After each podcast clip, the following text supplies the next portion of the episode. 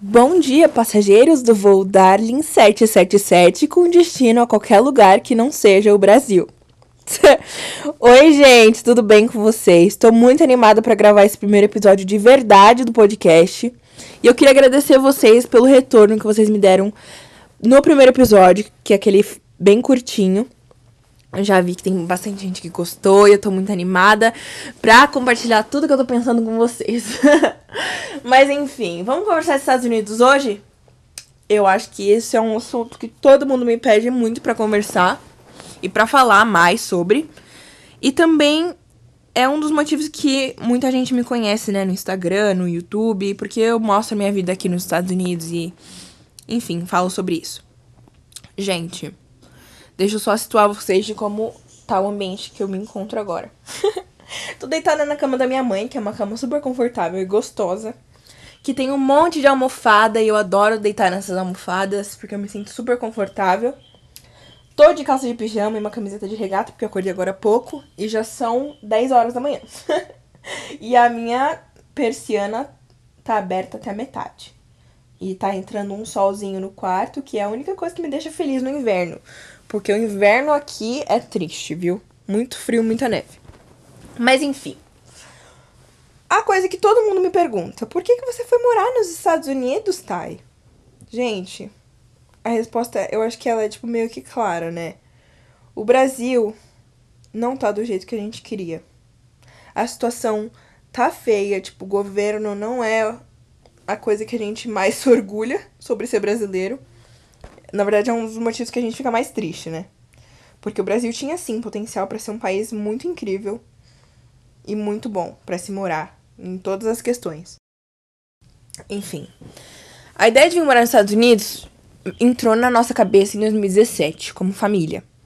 Meu pai, ele tinha quase 50 anos, ele ia fazer 50 anos. E a gente sabe que no Brasil, quando você passa de certa idade, você já não consegue arrumar emprego. E é muito difícil arrumar um emprego no Brasil. E naquela época já tava difícil. Então agora já tá, tipo, mil vezes pior. E meu pai, ele era um. Ele tinha um emprego muito confortável, sabe? Ele trabalhava numa empresa de representação farmacêutica. E ele era o vendedor número um do Brasil. Então, assim. Se ele perdesse aquele emprego, ele não ia ter para onde correr, sabe? E por mais que fosse meio difícil ser mandado embora, ele sendo o número um, de vendas que ele vendia, tipo, centenas de milhares de reais por mês para a empresa. Então era muita grana que tá envolvida, entende? E por mais que fosse difícil dele ser mandado embora, ainda tinha essa chance de acontecer. E se acontecesse, a gente não ia ter pra onde correr, né? Tipo, véi, ele ia fazer o que da vida dele? Abrir uma empresa que ele não ia, porque a empresa ia quebrar pela economia brasileira que tava na época. Enfim, gente, esse processo todinho de pensar, de arrumar as coisas para vir embora, demorou uns três anos. A gente pagava muita consultoria para saber como seria a vida aqui, para, enfim, saber de mais detalhes, né, de pessoas que moravam aqui de fato. E foi bom a gente ter pago essas consultorias porque a gente teve mais ou menos uma ideia do que fazer quando chegasse aqui. Enfim, gente, outros motivos pra gente vir embora: escola, educação no Brasil. Meu pai ele sempre pagou escola particular para mim e pro meu irmão, desde que a gente era muito pequeno. Só que chegou num ponto em que eu tava começando meu ensino médio e meu pai tava inundado de dívida e ele não teria como pagar uma escola caríssima para mim, nem pro meu irmão, sabe? E aí eu falei, não, eu vou fazer a prova da ETEC e da Federal e do Liceu de Artes em São Paulo, que eu acho que todo mundo, não todo mundo, mas tipo, grande parte dos adolescentes brasileiros conhecem, né? Porque é uma alternativa de educação. E aí, eu passei direto na ETEC, primeira chamada. Na federal, eu fiquei na lista de espera, só que eu nem acompanhei, tipo. Enfim, era um curso de mecânica, eu nem gosto tanto de matemática. pra falar a verdade, eu sou péssima. Então, pra mim, tipo, ah, que se dane, eu vou fazer eletrônica na ETEC. Que era também um curso que envolvia muita matemática, eu não sei o que eu tinha na minha cabeça. Mas enfim. Beleza, gente. Entrei na ETEC, fui fazer minha matrícula e tal. E a gente sabe que a educação brasileira pública é muito diferente da particular. Tem um abismo de diferença, não só na educação, mas nas questões sociais também. Na minha escola particular, tinha gente muito rica. tinha gente que ia pra Disney a cada seis meses. E eu nunca tinha ido pra Disney, nem saído fora do Brasil na época, porque meus pais eles gastavam muito dinheiro com educação. Então, ao invés de guardar dinheiro para ir viajar pra Disney, meus pais pagavam um curso de inglês para mim. E o que foi muito bom, entendeu? Tipo assim, eu sou muito grata a esse curso de inglês que eu tô aqui viva sobrevivendo nos Estados Unidos até hoje por causa dele. então tá ótimo, entende? Só que era desse jeito, tipo, eu via o povo chegando com brinquedos, tipo, totalmente caríssimos e fora da minha realidade, que eu não poderia comprar um brinquedo de, tipo, 500 reais, entendeu? Era muita grana. Eu ganhava brinquedo de, tipo, no máximo 150 reais. e sempre foi assim. E eu tô viva até hoje, então tá ótimo. Mas, gente, só pra vocês entenderem, né? Era uma bolha muito restritiva em que eu não sabia o que acontecia de verdade no Brasil. O Brasil que eu conhecia era das crianças que iam pra Disney a cada seis meses. E que o problema maior delas era, tipo, não ganhar o brinquedo que elas queriam de aniversário. Esse tipo de coisa. E eu era meio assim também, tipo, era muito leiga em todos os. todas as questões do Brasil. Além de ser nova e, tipo, não entender muito o que tava acontecendo, eu também nunca fui atrás, sabe? Tipo, ah, eu tô aqui vivendo minha vida, estudando em escola particular, que se dane. É, eu era assim. E só o fato de ter pisado o pé na ETEC, eu pude experiência de saber o que estava acontecendo no Brasil de verdade. Na minha sala tinha gente que veio de escola particular, tinha gente que estudou em escola pública a vida todinha, que era a grande maioria das pessoas que estava lá. Tinha gente que foi criada por mãe solteira, e para mim, tipo, não existia mãe solteira. Pra mim, nem isso, isso nem passava na minha cabeça. Tipo, pra mim todo mundo tinha um pai e uma mãe presente em casa, entendeu? Porque era essa a realidade que eu vivia. E quando eu cheguei a um ponto de conversar com meu amigo e ele falar que ele não conhecia o pai dele, pra mim foi um choque gigante. Tipo, meu, como assim você não tem pai? É claro que você tem pai. Ele falava, tipo, não, não conheço meu pai. E essa era a realidade de muita gente que eu não sabia que estava acontecendo no mundo, e fora outros problemas, tipo racismo, é, política, enfim. E isso só foi abrir os meus olhos quando eu entrei na ETEC e eu vi que tinha coisa que precisava ser conversada. Entende? Que o mundo não era esse mundo cor-de-rosa, de unicórnios, de princesa e príncipe e o mundo do High School Musical, entendeu? era diferente. E eu sou muito grata pelas experiências. E se vocês me perguntarem qual foi minha época de escola preferida, ETEC, com certeza. Mas enfim, gente, estudei na ETEC por dois anos e meio até eu vir embora para os Estados Unidos. E eu vim pra cá faltando seis meses para me graduar na ETEC. O que eu dou graças a Deus, porque eu teria que fazer um, TCC gigante sobre eletrônica. E eu não fazia ideia de bolhufas sobre eletrônica. Eu sempre fui muito merda em todas as matérias de matemática. E eu ficava de recuperação em todas as provas de eletrônica. Então, assim, se você me perguntar como é que liga um resistor, que é uma coisinha simples, a coisa mais simples de eletrônica, tipo assim, a primeira coisa que você aprende, eu não vou saber. Entendeu? é esse nível. Eu nem sei se resistor dá pra ser ligado, pra vocês terem uma noção. Então, assim, tá, tá péssimo, entendeu? Ia ser horrível, ia passar na, nas custas dos outros mesmo, porque era em grupo TCC. Então eu não ia ter que fazer nada, porque eu não ia saber de nada, então era melhor não, nem mexer, né?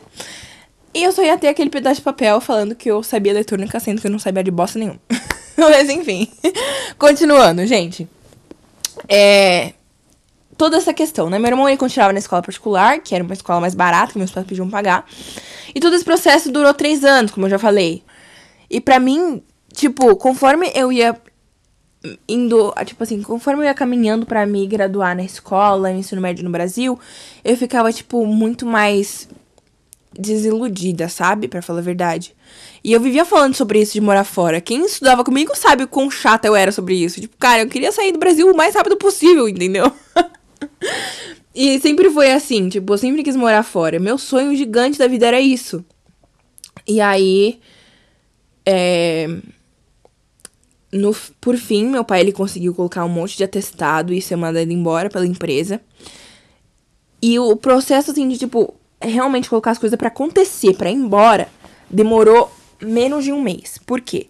Meu pai ele foi mandado embora, ele recebeu o dinheiro, né? Que é um, é um dinheiro que você recebe quando você é mandado embora. Eu não sei o nome, se é rescisão, indenização, eu não sei o nome. Mas ele pegou esse dinheiro. Esse dinheiro a gente usou uma parte para ir visitar uma família dele, que morava na Bahia. Então a gente passou, tipo, umas duas semanas na Bahia com todo mundo lá. A gente aproveitou as praias, foi super legal, só pra dar um tchau, né, pra família, pessoalmente. E depois a gente voltou para São Paulo. Quando a gente voltou para São Paulo, era tipo fim de abril, ma, julho, fim de julho, começo de agosto. E aí a gente começou a resolver coisas como com quem que a gente ia deixar o carro, a casa ia ficar como. E todos esses problemas, assim, tipo de documento, meu pai resolvia. E essa questão da viagem, de passagem, hotel, carro, tudo, quem resolvia era eu. Então eu fiquei em, uh, no comando nessa parte. Então, toda a parte de comprar passagem, hotel, enfim. Gente, eu ficava monitorando o preço de passagem sempre. Até que dia 3 de agosto, a gente comprou a passagem para vir embora. E a passagem era pro dia 9 de agosto. Então, assim, a gente tinha menos de uma semana para arrumar mala, para deixar tudo pronto pra gente ir embora. E eu lembro que foi uma correria muito grande para tudo. Tanto que eu não consegui nem sair com meus amigos, sabe? Tipo, da escola para dar um tchau, pra, sei lá, ir tomar um sorvete na praça. Eu não tinha esse tempo, porque eu tava muito enrolada para fazer tudo. E isso foi uma coisa que me deixou meio triste, porque eu tenho saudade dos meus amigos da ETEC, sabe? Eles foram demais na minha vida. Sempre gostei muito de todo mundo que eu estudei. Então foi incrível toda essa minha vida na ETEC, essa parte, assim, sabe? É. Outra coisa. Eu ia sentir muita falta da minha família, né? E quando a gente ia embora, tipo, no dia da gente ir embora, meus avós vieram lá em casa para dar tchau. E eu lembro de um abraço muito forte que eu dei no meu avô. E esse abraço, tipo assim, se eu lembro dele, eu, eu. Parece que eu tô dando outro abraço no meu avô de novo, sabe? E eu sempre fui muito apegada aos meus avós. Eu amo meus avós. Tipo, sério, eu vivia com eles todos os dias, dormia na casa dos meus avós. Era um, uma relação muito legal, entende? E eu já tô querendo quase chorar aqui, porque eu morro de saudade deles eu amo muito minha família. Mas enfim, eles deram um tchau pra gente, ficaram com a gente o máximo que eles podiam, né? Até a gente sair de casa e ir embora. Minha tia também, ela dirigiu, tipo, pra ir ver a gente de madrugada pra dar um tchau. E minha mãe não queria dar tchau pra ninguém da família, porque, tipo, ela ia. Ela, falou, tipo, se eu der tchau pra eles, eu não vou embora, eu vou ficar. e aí ela falou, tipo, melhor não, tipo, a gente.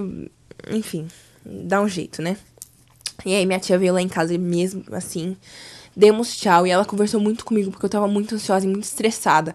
Porque se alguma coisa desse errado, a culpa ia ser minha, porque fui eu que fiz tudo, entende? Imagina jogar a responsabilidade de planejar uma viagem inteira de quatro pessoas de uma pra uma menina de 16, 17 anos, sabe? Não dá, cara. Eu, eu tava muito nervosa. Mas enfim, conversei com a minha tia, dei um abraço nela, no meu tio. E foi muito bom, sabe, ter esse último contato com eles. Eu lembro desse momento com muito carinho. Até hoje, sabe? Minha avó já tá falando aqui porque meu olho já tá enchendo de lágrimas. Mas enfim, acho que a parte mais difícil de morar fora é isso. Você não ter sua família junto com você o tempo todo e, tipo, pelo menos todo final de semana. Se você é se você perto, né, da sua família, se você é próximo a eles. Enfim. O horário de ir embora deu, a gente pegou um Uber e foi pro aeroporto. E eu tava muito nervosa e muito feliz, e, tipo, era um mix de emoções muito grande. Era tudo uma loucura. E a gente tava indo para Los Angeles. Então, eu tava animada, eu queria chegar logo lá pra ver, tipo, tudo de Los Angeles. e pelo menos ter essa vibe, tipo, americana, tipo, saber como é, né? E aí eu lembro, gente, que no avião eu não conseguia dormir de tanta ansiedade que eu tinha. Eu não conseguia parar para fazer nada. Enfim, eu tava muito cansada, muito nervosa, enfim, tudo. Beleza, gente. Chegamos na imigração. o cara da imigração pegou nosso passaporte e tal. E antes da gente chegar para falar com o carinha da imigração, a gente ia colocar nossa, nossa mão no aparelho. E aí, falando inglês com o cara, eu tava respondendo pela família todinha. Eu tava tipo, meu Deus, se eu falar alguma coisa, esse cara vai mandar a gente embora pro Brasil em dois minutos, né? Aí, beleza, gente. Deu tudo certo, só que deu um problema na minha digital. E aí eu já tava pronto pra desmaiar, passar mal e, assim, enfim, né? Me caí lá no, na porta. Porque eu achei que não tinha jeito. Tipo, eu achei que era alguma coisa no passaporte, alguma coisa do tipo. Mas não, ele era, era só escanear minha mão de novo. E deu tudo certo, entendeu? Não tava foragida da polícia, graças a Deus, como eu esperava. E, enfim, deu tudo certo. Entramos e a gente ficou em Los Angeles por uma noite, que a gente dormiu no hotel lá. E, enfim, saímos de lá e viemos pra Utah. E, gente, foi uma viagem de quase 12 horas no carro. Mas foi muito legal porque a gente foi passando em todos os lugares dos Estados Unidos, tipo, da Califórnia até Utah. Então a gente passou por é, Califórnia, óbvio, Arizona, Nevada e Utah. E, gente, no meio do caminho a gente parava e tinha um povo, tipo, vestido igual pioneiro, sabe?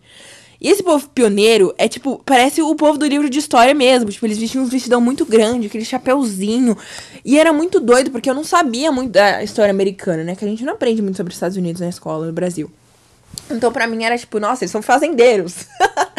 Mas, enfim, ao longo do tempo eu descobri que eles eram um grupo poligâmico. Aqui em Utah tem muito dessa coisa de poligamia. Que, tipo, tem gente que casa com cinco mulheres e tem, tipo, 15 filhos. E é normal, entre aspas, entendeu? Só que, tipo, não na cidade. Eu sei que na cidade também tem uns grupos que são assim. Mas muito mais, assim, nesses interior, nesses meio do nada mesmo. Enfim, gente. Outra realidade, real. é muito doido, não sei nem explicar. E aí chegamos aqui em Utah, ficamos na casa de uma família brasileira, que eram os amigos dos meus pais. A gente ficou lá por tipo uns 20 dias. Até a gente resolver nossos problemas de carro, apartamento e tudo. E o que aconteceu, gente? Quando eu cheguei aqui, eu que tive que tomar a rédea de tudo. Todas as responsabilidades que meus pais tinham no Brasil, com banco, é, enfim, casa, carro, tudo, eu que tinha que resolver. Porque tava tudo em inglês. Eu era a única pessoa que falava inglês na minha família. E a gente não tinha, tipo assim, quase ninguém para ajudar a gente, porque esses brasileiros trabalhavam, tinha a vida deles também, sabe? Então a gente não queria muito trabalhar, então eu que fiquei tomando conta de tudo. E foi muito estressante para mim, porque foi um giro de 180 graus. Eu tava muito confortável no Brasil vivendo com minha família, por mais que eu quisesse muito ir morar fora, eu tinha tudo que eu precisava lá e meus pais estavam resolvendo tudo.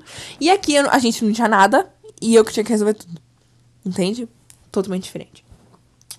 E aí, o que foi muito legal, esse processo todo de ajudar a minha família, tipo, de traduzir tudo, de fazer tudo, porque eu sabia que meu inglês ele tava bom o suficiente para resolver isso. E foi muito gratificante saber que, que eu tinha estudado inglês e que todo esse esforço de estudar inglês, de pagar a escola de inglês que meus pais fizeram por mim, tava sendo pago, entende? Tava sendo, tava valendo a pena.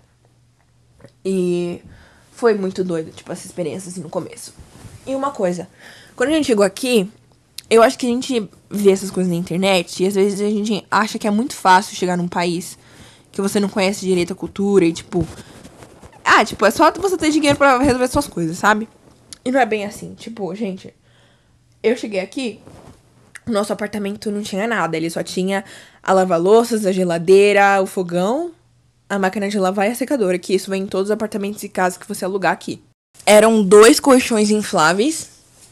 Que a gente dormiu neles, neles no primeiro. Nos primeiros, tipo, dois meses que a gente morou aqui. E era isso que a gente tinha. E as nossas malas. Era literalmente tudo que a gente tinha aqui.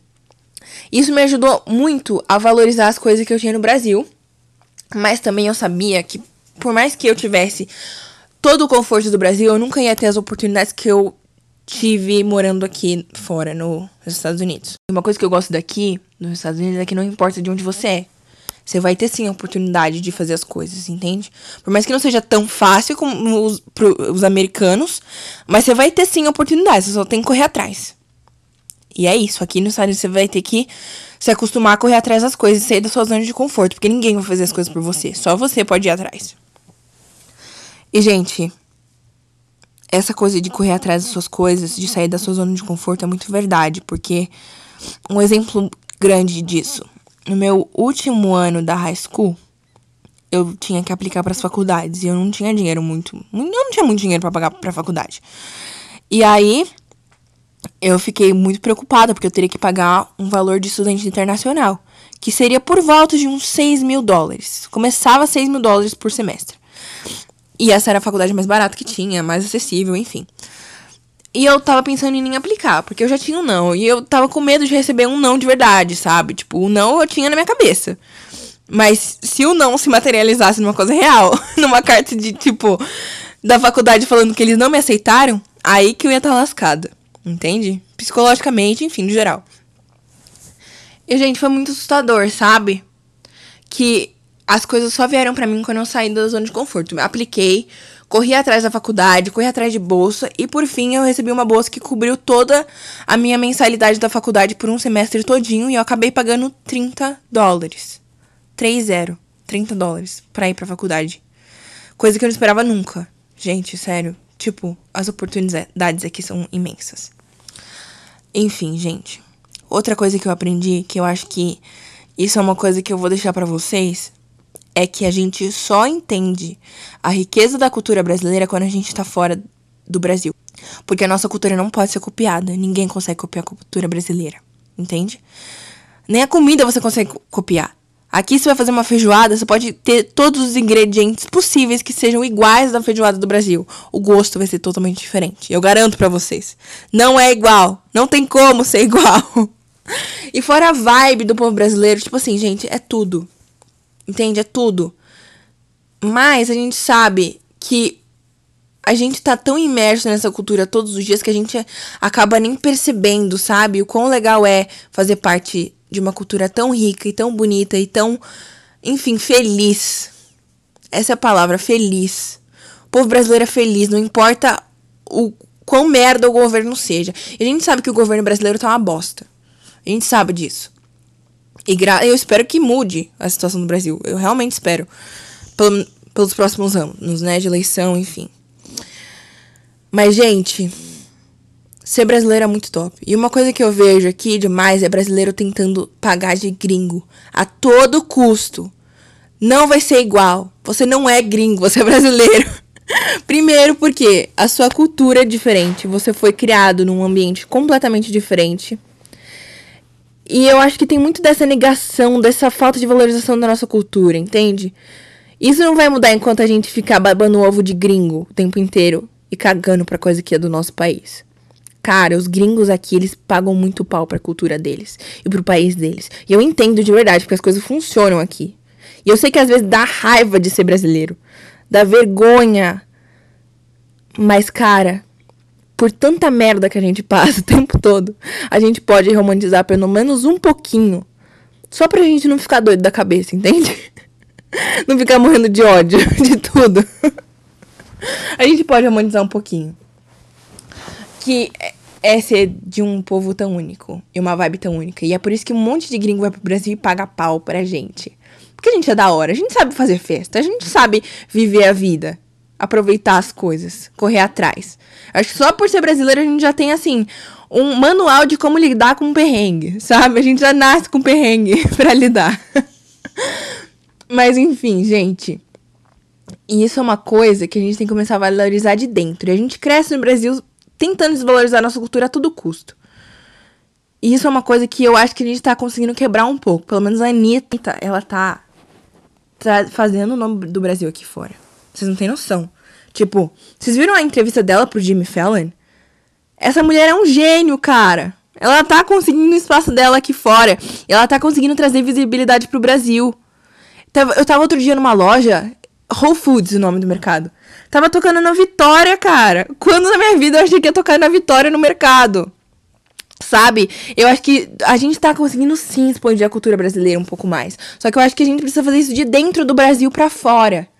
Não de fora para dentro, entendeu? A gente não precisa vir pra fora pra conhecer o valor que o Brasil tem. Vamos começar a valorizar isso dentro. Entende? Por mais difícil que seja. Hum, tipo, abraça a cultura que a gente tem. É muito legal isso. E uma vez eu tava conversando com meu amigo americano, ele falou que ele odiava não ter cultura. E é isso que grande parte dos americanos sentem, porque todo mundo quer ser igual a eles. Todo mundo quer ter a experiência de high school, todo mundo quer ter, sei lá, a qualidade de vida deles. E eu não culpo eles, porque é incrível mesmo morar num país que você pode dirigir com 16 anos, entende? Que você tem acesso a tanta coisa, tanto suporte do governo. Todo mundo quer isso sim. Só que eu tô falando no lado, no lado assim, cultural mesmo, tipo de raiz, entende? Outra coisa, brasileiros fora do Brasil. Voltando um pouco, né, do brasileiro tentando ser gringo. Eu vejo tanto isso, mas tanto. E o, por mais triste que seja falar isso, brasileiros aqui fora tentam arrancar o couro um do outro. Pelo menos na minha experiência, das coisas que eu vejo, é muito assim um exemplo disso. Quando eu cheguei aqui, eu era muito ingênua. Minha mãe, ela sempre gostou de ajudar muito as amigas dela, quem, seja quem for que ela conhecesse. Se a pessoa tava precisando de ajuda, ela ajuda. É uma coisa que eu acho muito legal da minha mãe. Ela não deixa ninguém passar perrengue, ela ajuda se ela puder. E aí, gente, com, com, com a gente que tinha chegado aqui, chegaram outras famílias brasileiras. Essas famílias brasileiras precisavam de ajuda porque eles não falavam nada de inglês. E eu tava lá falando inglês, ajudando meus pais, eles viram que eu tava ajudando, pediram ajuda para mim também. E eu falei que sim, óbvio. Tipo, eu não ligo de ajudar ninguém. Eu não vou cobrar nada se você precisar de minha ajuda. Mas assim, eu vou ajudar quando eu puder, sabe? E isso é uma coisa que eu aprendi só depois. Porque antes eu largava tudo que eu tinha para fazer para ajudar todo mundo. E quando a gente precisava de ajuda de volta, ninguém estava disponível, sabe? Ninguém podia ajudar. E eram as mesmas pessoas que eu larguei tudo para trás para ajudar. E eu acho uma coisa muito importante também é o seguinte: venham preparados por vocês mesmos, tipo, sem precisar de ninguém. Não recaiam em ninguém. Tipo, se for para vir morar fora, vem morar fora estruturado. Vem com dinheiro a mais, por exemplo, se você precisar para emergência. Vem pelo menos um pouquinho preparado para você não precisar das pessoas. Porque, principalmente com brasileiros, eu sei que tem muito brasileiro muito legal que ajuda e que é super gente boa. Que assim, nota 10, entende? Mas também tem muito brasileiro filha da mãe. E, como eu falei, é tudo uma competição. Todo mundo tenta arrancar o que você tem de melhor. E aí foi assim, tipo assim, no primeiro ano que eu morava aqui, eu era ainda muito ingênua. Então, tipo, eu largava coisas importantes que eu tinha pra fazer para ajudar as pessoas. E quando eu comecei a trabalhar, eu comecei a ver que meu tempo valia muito dinheiro. Não muito dinheiro, mas, tipo, valia dinheiro, sabe? Porque a gente ganha literalmente em horas aqui. Quanto mais horas você trabalhar, mais você ganha. E era isso, gente. Eu tinha que guardar dinheiro pra faculdade, tinha que pagar o seguro do meu carro. Eu tinha que pagar a aplicação de faculdade, eu tinha que ter meu dinheiro, entende? Eu tava, precisava da grana. E quando eu tirava umas duas horas do meu trabalho para ajudar alguém, se eu falasse, tipo, olha, eu tô tirando duas horas do meu trabalho pra te ajudar, eu vou te ajudar, um, eu vou te prestar um serviço, eu tô te prestando um serviço, tô te ajudando. Será que você pode me pagar, tipo, alguma coisa que você sentir no seu coração que você pode me pagar? Tipo, sei lá, 20 dólares, 10 dólares, 15 dólares. Qualquer coisinha, pra eu não ficar sem nada. E pra no final do mês eu não ter uma diferença muito grande no, no dinheiro que eu tiver. O povo achava muito ruim oferecer coisas para eles. Agora, quando você não pode ou quando você não tá disponível, eles viram a cara para você. Entende? Então, esse é um tipo de inteligência que a gente desenvolve e é uma casca que a gente desenvolve quando a gente tá fora do Brasil. E quando a gente não tem família perto, entende? Eu acho isso, assim, crucial de vir com a cabeça na coisa, tipo, não é todo mundo que vai te ajudar. E tá tudo bem, porque você precisa amadurecer e ser bom sozinho. Outra coisa, amadurecimento, eu já falei, né? O, o quanto eu amadureci em questão de, sei lá, um ano aqui. Foi um amadurecimento muito rápido, mas também, assim, forçado, digamos, né? O que eu acho bom até, porque se eu não tivesse sido forçada a amadurecer, eu acho que eu não teria criado tantas coisas para minha vida hoje. Agora compartilhando com vocês um último pensamento que eu tive há umas semanas atrás, que é o seguinte: tem uma coisa que eu não queria que tivesse ido embora ou tivesse passado de dentro de mim, no meu coração. Coisa emocional, sabe? Tipo, sentimento. Eu me sentia muito nas nuvens e muito animada e curiosa e tinha um brilho assim só pelo fato de eu morar fora, porque eu sinto que todos os dias eu podia viver o inesperado eu podia ter um acontecimento que pudesse, tipo, abrir o meu olho para certas coisas, sabe? De uma certa forma. Por exemplo, eu podia aprender uma palavra nova, eu podia ter uma experiência nova, conhecer gente nova. Tipo, vocês entendem? Poder viver algo novo todos os dias. E chega uma, um momento, assim, que tudo vira normal. E agora que você tá numa rotina, que você tem sua vida aqui, que você tá estabilizado, o que era a sede de inesperado se torna a realização de pertencimento. Tipo, agora é a sua vida é aqui, você pertence aqui e tudo vai acontecer aqui, até você, sei lá, dar a louca de novo e mudar para outro lugar, entende? Mas é, é, tudo muito doido, sabe? Eu tô tentando re trazer, resgatar essa felicidade que eu tinha antes.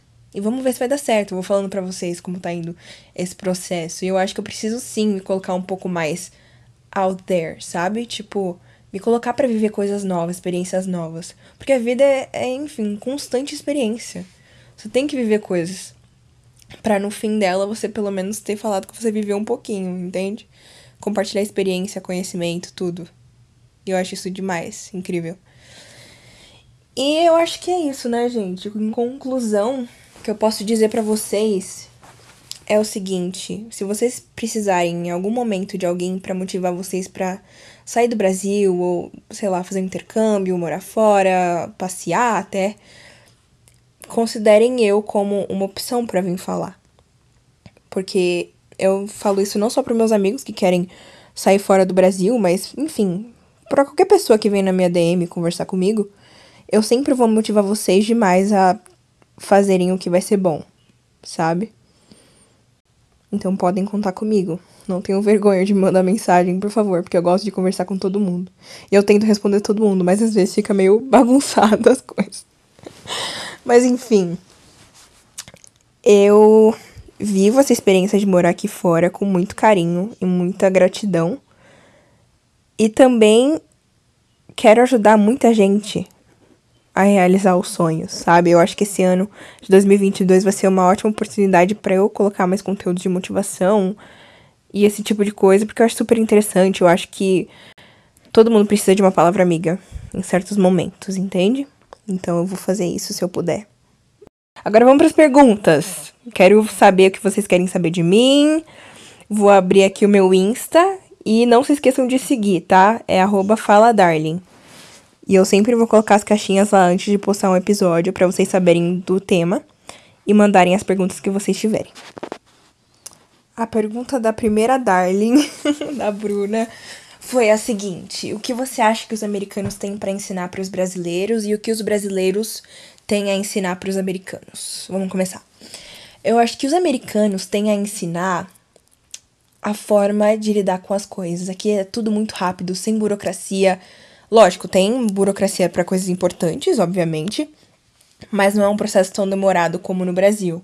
Tipo, abrir uma empresa aqui, você demora no máximo um mês para receber todos os documentos e tudo, e sua empresa já tá aberta, você já pode começar a trabalhar, entendeu? No Brasil eu sinto que ainda tem um pouco de lerdeza nesse sentido, nessa, nessa parte. Mas enfim, acho que só o jeito de como funcionar as coisas e, tipo, como resolver os problemas. Acho que o jeito americano é muito mais, tipo, rápido, entende? É tudo muito mais fácil, muito mais acessível para todo mundo e o problema já se resolve em dois minutos, sabe? Então eu acho isso muito importante. Agora, os brasileiros, eles podem ensinar os americanos como ser mais animado e feliz. Cara, eu sinto tanta falta disso, vocês não têm noção, gente. Eu acho horrível eu chegar num posto de gasolina e tem uma mulher lá, tipo, super mal-humorada que fala como se tivesse, sei lá, véi, com uma vida um porre. A vida não pode ser um porre mesmo, mas enfim. Coitada da mulher agora. Tô pensando. mas vocês entendem? Tipo, o povo aqui não é tão animado, tão feliz como o brasileiro e a vibe aqui também, tipo, nem todo mundo é muito receptivo com as pessoas, não tem uma cabeça aberta para certos assuntos, então eu acho que essa parte do brasileiro seria incrível de colocar na sociedade americana felicidade, o amor, o carinho e toda essa questão do toque físico, tipo de abraçar, de dar um beijo quando você vê uma pessoa. Eu acho que essa parte tem bastante falta aqui. E um bônus seria o senso comum que a gente tem no Brasil. Eu acho que a gente pensa bastante em comunidade, certas vezes, só que aqui é tudo muito individual. Os americanos são extremamente individualistas. E isso causa uma separação bem grande, né, no país. A gente consegue ver isso no cenário político de hoje em dia. Não só no Brasil também, que agora tem muito, muita divisão entre esquerda e direita, mas aqui eu acho que é uma coisa muito mais forte, sabe? Segunda pergunta da Darling Luana. Uma coisa que ninguém fala sobre morar fora. Pode ser boa ou ruim. Bom, eu acho que é o seguinte. Darling, eu já falei bastante coisa que ninguém fala sobre morar fora. Mas eu acho que um ponto muito grande é que quando eu cheguei aqui, eu fiquei mais, assim, self-conscious. Self-conscious é uma palavra que você diz, tipo, quando você fica muito alerta sobre você mesma, entende? Então, qualquer coisinha que eu fazia, eu ficava pensando no que, que os americanos iam achar de mim, se eu ia virar chacota, se eu ia virar piada. Eu acho que a gente tem muito dessa coisa quando a gente sai fora do Brasil, porque a gente quer ser aceito a qualquer custo. Então, uma coisa que eu diria é, tipo, vem sendo quem você é, mas também respeita a cultura americana e de outras pessoas que moram aqui. Porque os Estados Unidos é um país que tem uma diversidade cultural muito grande. A gente vê muito mexicano, muitos latinos, principalmente, que falam espanhol, português, mas também tem gente da Ásia, da Europa, Austrália, enfim, todos os lugares juntos. Então, venha sendo quem você é, mas tenha certeza de que você está fazendo coisas que respeitem a cultura local. Outra pergunta da Darling, que é a Sam. O maior choque cultural que eu tive. Eu não diria que seria um choque cultural, porque eu já meio que esperava isso, mas eu acho a frieza dos americanos uma coisa que me pegou bastante. E também, quando eu era bem, assim, meio leiga na cultura americana, né, quando eu tinha acabado de chegar e tal, eu justificava muitas coisas que eram, assim, falta de respeito mesmo com a frieza americana. Então eu passava muito pano. Muito pano mesmo pra gringo. Especialmente, tipo, no relacionamento que eu tive, que eu não vou falar disso agora, mas nos próximos episódios podem esperar, porque vai vir muito cheio de mentira. vou aqui causar o nome do garoto, mas enfim. Eu, eu justificava muita coisa errada pela frieza deles. Eu acho que vocês não devem fazer isso, porque educação existe em qualquer lugar do mundo e todo mundo sabe que fazer certas coisas vão machucar a pessoa. Mas eu diria que isso, a frieza, era uma coisa que eu não esperava. E outra coisa, eu ouvia muitas blogueiras falando que, nossa, você só fala que você é do Brasil e todo mundo te ama. Mano, eu falei que eu era do Brasil e ninguém ligou, entendeu? Eles cagaram que eu era do Brasil. Então, assim, não sei, gente, é, é a frieza, assim, real. Vou responder a última pergunta, que é a da Juju, que ela perguntou qual é a melhor forma de cumprimentar um gringo. Darling, não dá beijinho. Principalmente se for um menino ou um cara, enfim, um homem. Não dê beijinho em pessoas de sexo oposto. Porque eles vão entender errado e as pessoas em volta podem entender errado se você estiver em público. Mas, assim, quando você não conhece uma pessoa, você pode falar, tipo, hi, e dar o tchauzinho de longe, que é assim que eles se dão, se cumprimentam, né? Ou quando você já tem uma certa intimidade com a pessoa, você dá um abraço e fala hi, normal. Só que o beijinho, eles não estão acostumados. Nem que seja o beijinho assim de encostar a bochecha, entende? Então acho que o certo seria você conversar com a pessoa, tipo, olha, eu estou muito acostumada a dar beijinho e dar um abraço quando eu vejo uma pessoa. Tudo bem se eu fizer isso com você? Eu acho que também que depende muito do americano, porque tem americano que é super carinhoso também. Então vai de casa em casa. Mas no geral é isso que eu te falei. Tchauzinho enfim, gente, acho que já deu minha cota de falar por hoje. Só queria agradecer vocês pelo retorno que vocês estão me dando nesse começo do podcast. Vocês estão sendo cruciais no meu processo de gravar e fazer tudo. E eu acho super legal essa troca que a gente tem. Então, muito obrigada. Eu aprecio vocês demais. Obrigada por tudo, pelo carinho. Enfim, vou ser eternamente grata. E por hoje é só. Espero que vocês tenham gostado. Deixa um coraçãozinho aqui no podcast, segue e manda pro seu amigo para ouvir também as minhas balelas, meus pensamentos e tudo que acontece dentro da minha cabeça. Mas é isso, darlings. Um beijo para vocês e a gente se vê na próxima quinta-feira.